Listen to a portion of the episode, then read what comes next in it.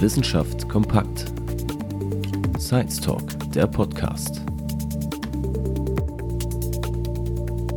Der Science Talk ist ein Format des Verbundprojektes Transinno LSA an der Hochschule Magdeburg-Stendal.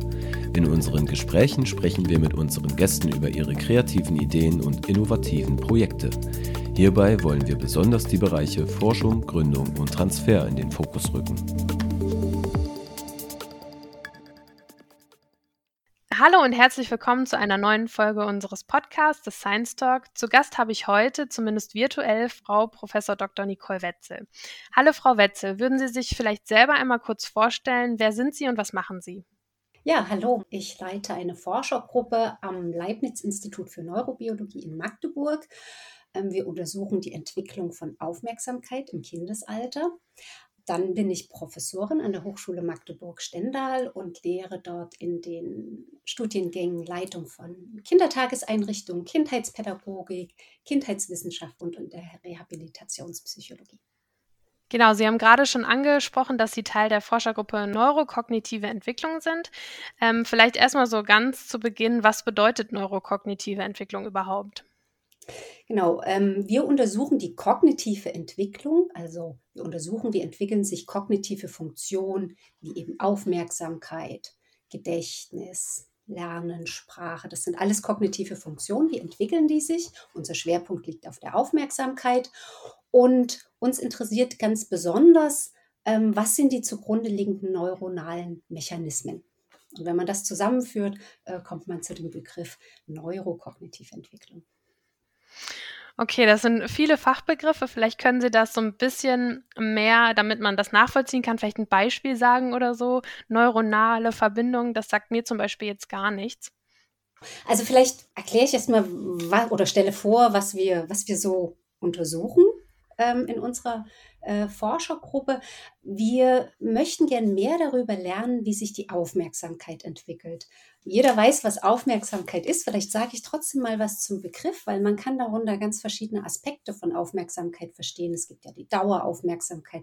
Also wenn wir lange unsere Aufmerksamkeit auf etwas richten oder die geteilte Aufmerksamkeit, wenn wir uns auf zwei Dinge gleichzeitig konzentrieren. Aber meistens wird unter Aufmerksamkeit äh, die sogenannte selektive Aufmerksamkeit verstanden. Das heißt, wir fokussieren auf relevante Informationen, wie zum Beispiel unsere Zuhörer und Zuhörerinnen ähm, fokussieren jetzt ihre Aufmerksamkeit auf unser Gespräch und versuchen gleichzeitig irrelevante Informationen zu ignorieren. Also wenn jetzt zum Beispiel ähm, draußen laute Autos vorbeifahren, die jetzt überhaupt nicht wichtig sind für unsere Aufgabe, dann versuchen wir das zu ignorieren. Und diese beiden Aspekte, Fokussierung auf die relevante Information und Ignorieren der irrelevanten Information, das bezeichnet man als selektive Aufmerksamkeit.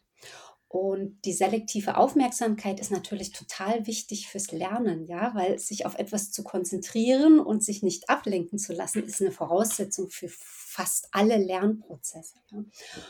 Und diese Aufmerksamkeitskontrolle, die entwickelt sich im Kindesalter.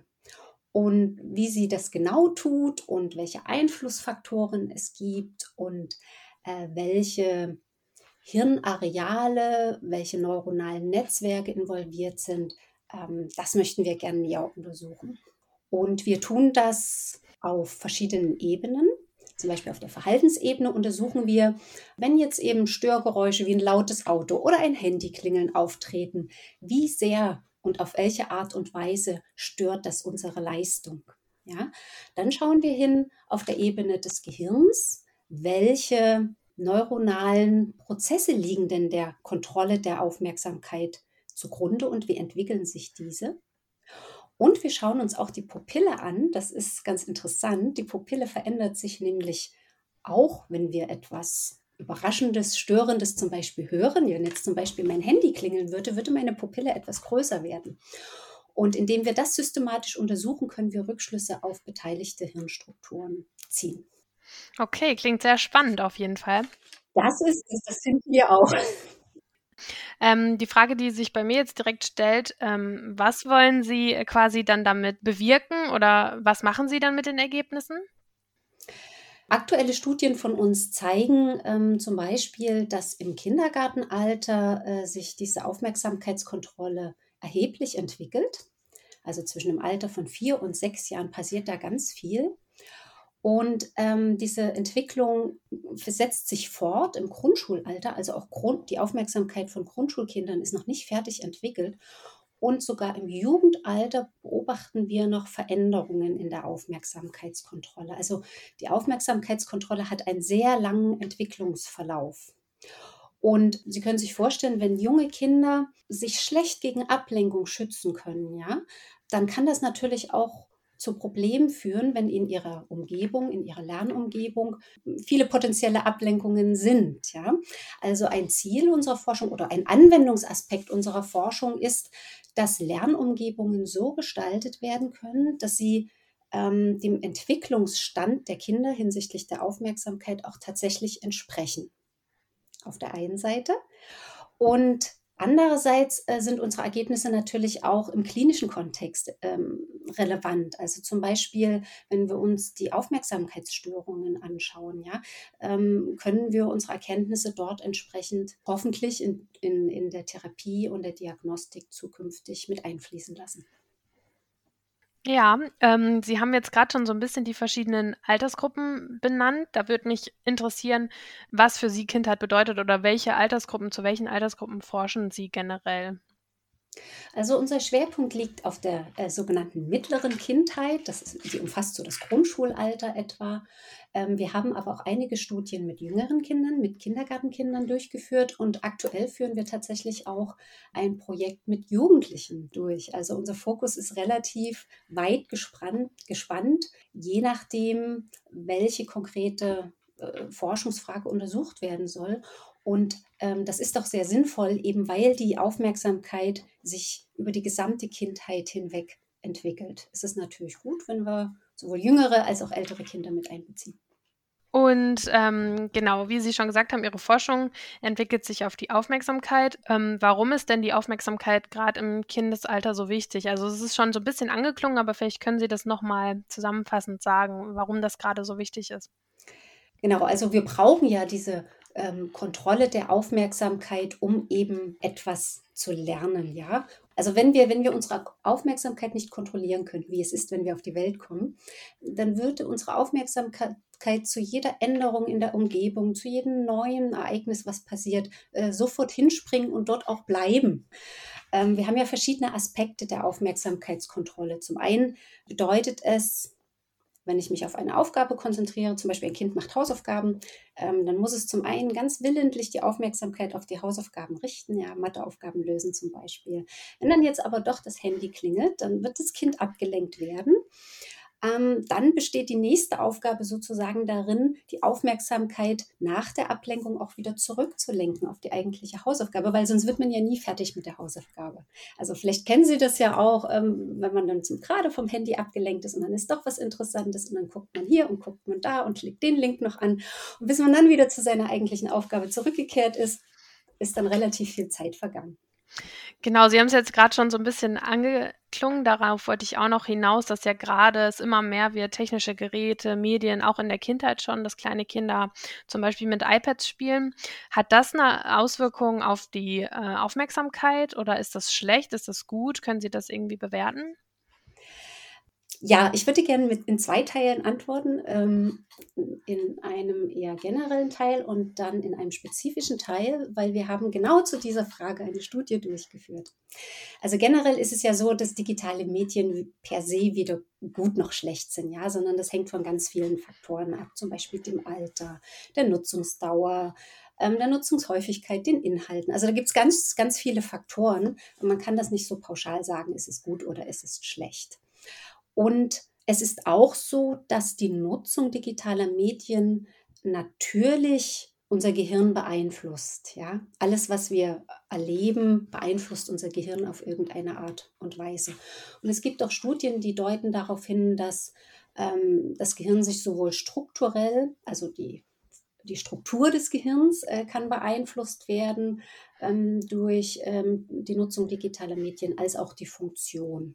Also zum Beispiel ähm, können Videospiele, durchaus auch sinnlose Videospiele, bestimmte Aspekte von Aufmerksamkeit verbessern. Einfach weil es trainiert wird. Ja? Wenn man etwas häufig macht, dann ist das eine Training, auf, also auf Gehirnebene gesprochen. Und das kann durchaus auch zu einer Verbesserung äh, der Funktion führen. Also ähm, digitale Medien sind nicht zwangsläufig negativ. Das meinte ich auch mit meinem, kann man per se nicht sagen, ob sie gut oder, oder schlecht sind. Und ähm, wir haben eine Studie ähm, durchgeführt, die untersucht hat, wie wirkt sich denn die Nutzung von digitalen Medien direkt auf Aufmerksamkeit und Wahrnehmung auf, als, aus, also genau in dem Moment. Ähm, es gibt ja einige Studien, die untersuchen so mittel- und längerfristige Auswirkungen, wenn Kinder ähm, digitale Medien nutzen, wie sich das grundsätzlich auf kognitive Prozesse auswirkt. Wir wollten aber gern wissen, wie ist es denn in der Situation, wo ein Kind ein Tablet zum Beispiel benutzt. Und wir haben Folgendes gemacht mit den Kindern. Wir haben mit ihnen das Memory Card Spiel gespielt. Ähm, ich denke, das kennt jeder. Und in einer Bedingung hat unsere Versuchsleiterin Memory mit dem Kind gespielt. Und in einer anderen Bedingung hat das Kind genau das gleiche Memory-Spiel auf einem Tablet gespielt mit einem virtuellen Partner. Und wir haben versucht, ähm, das Spiel absolut gleich zu halten, gleiche Karten, gleiche Motive, gleiche Anzahl der Karten und so weiter. Und in diesen beiden Bedingungen haben wir den Kindern Störgeräusche präsentiert, vorgespielt, ja, die völlig irrelevant sind. So wie in einem Klassenzimmer hm, Geräusche auftreten, ein Stift fällt runter, jemand hustet, jemand lacht. Ist überhaupt nicht wichtig für die eigentliche Aufgabe, aber es passiert. Und dann haben wir die Hirnaktivität der Kinder gemessen und haben festgestellt, dass wenn die Kinder mit dem Tablet, auf dem Tablet äh, das Memory-Spiel spielen, dass sie dann diese Störgeräusche, die überhaupt nicht wichtig sind, ähm, vertieft verarbeiten und auch mehr Aufmerksamkeit auf sich ziehen, als wenn die Kinder mit dem Menschen gespielt haben. Und das war ein sehr interessantes Ergebnis für uns, auch ähm, ein neues Ergebnis ähm, in der Forschungslandschaft. Und wir wollen in Folgestudien jetzt schauen oder untersuchen, warum ist das denn so? Welche Faktoren spielen dafür eine Rolle, dass Kinder in dieser Situation am Tablet offensichtlich ablenkbarer sind durch irrelevante Geräusche. Ja, sehr spannend und irgendwie auch sehr beängstigend. Ähm, wenn Sie sagen, Sie haben das gemessen, wie kann ich mir das dann vorstellen oder wie können unsere Hörerinnen und Hörer sich das auch vorstellen? Haben, hatten die Kinder dann so, so Kabel am Kopf oder wie funktioniert das? Ja, genau. Also wir haben ein EEG, ein Elektroenzephalogramm gemessen. Hm, da bekommen die Kinder kleine Elektroden auf die Kopfhaut geklebt. Meistens sind diese Elektroden in einer Art Mütze integriert, sodass man nur die Mütze über den Kopf zieht. Ähm, das fühlt sich auch an einfach wie eine Mütze. Ansonsten merkt man nichts von den Elektroden. Dann wird noch ein kleines bisschen Gel dazwischen gemacht, dass, der, dass die Verbindung zwischen Kopfhaut und Elektrode gut ist. Und damit messen wir die Hirnströme, also die elektrische Aktivität ähm, im Gehirn. Und wenn viele Neurone oder Nervenzellen gleichzeitig feuern, dann können wir das ähm, vereinfacht gesagt im EEG sehen. Und dieses EEG, das analysiert man dann durch verschiedene, sind verschiedene Analyseprozesse, die das durchläuft. Und wir können dann Strukturen oder Muster heraus ähm, arbeiten, möchte ich mal sagen, ähm, die dann Rückschlüsse auf bestimmte kognitive Prozesse ermöglichen. Also es gibt zum Beispiel ein, ein ganz bestimmtes Muster im EEG, von dem wir aus, aus langen Jahren Forschung weltweit wissen, dass es zum Beispiel die Ablenkung der Aufmerksamkeit zu einem bestimmten Zeitpunkt ähm, reflektiert. Und solche Muster nutzen wir, um eben Rückschlüsse auf Aufmerksamkeitsprozesse zu ziehen. Okay, ähm, ich habe im Zuge meiner Recherche im Vorfeld auch noch gelesen, dass Sie für einen stärkeren Fokus auf die auditive Aufmerksamkeit plädieren. Was können wir uns darunter vorstellen? Genau, wir forschen tatsächlich äh, schwerpunktmäßig zur auditiven Aufmerksamkeit. Ähm, das heißt, uns interessiert, uns interessieren Prozesse, die im Zusammenhang mit dem Hören ähm, passieren. Vielleicht kennen Sie das. Bei mir ist es so, wenn ich mich stark konzentrieren will bei etwas, dann schließe ich gerne die Augen, um möglichst viele Störinformationen aus meinem Kopf rauszuhalten. Und das können wir aber mit den Ohren nicht machen, weil wir können die Ohren nicht schließen, ja. Wir hören trotzdem, auch wenn wir uns versuchen zu konzentrieren, der Input über die Ohren kommt immer. Und deshalb spielt beim Hören die Aufmerksamkeit nochmal eine ganz besondere Rolle, eben weil wir nicht die Ohren schließen können, wie wir die Augen schließen können. Also die Aufmerksamkeit reguliert, ähm, was wir bewusst wahrnehmen und was nicht. Okay. Was ich jetzt noch ganz spannend finde, so ähm, vielleicht um das so zusammenzufassen, ähm, haben Sie vielleicht ein paar Tipps oder auch Empfehlungen, wie Eltern jetzt ähm, diese Erkenntnis in ihre Erziehung einbringen können? Also worauf man vielleicht achten kann oder sollte?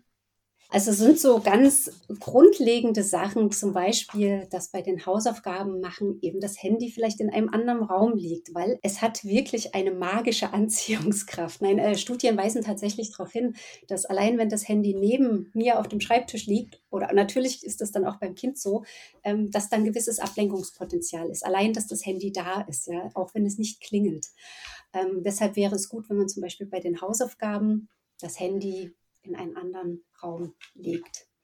Generell Ablenkung, ja, eine ruhige Umgebung schaffen hilft.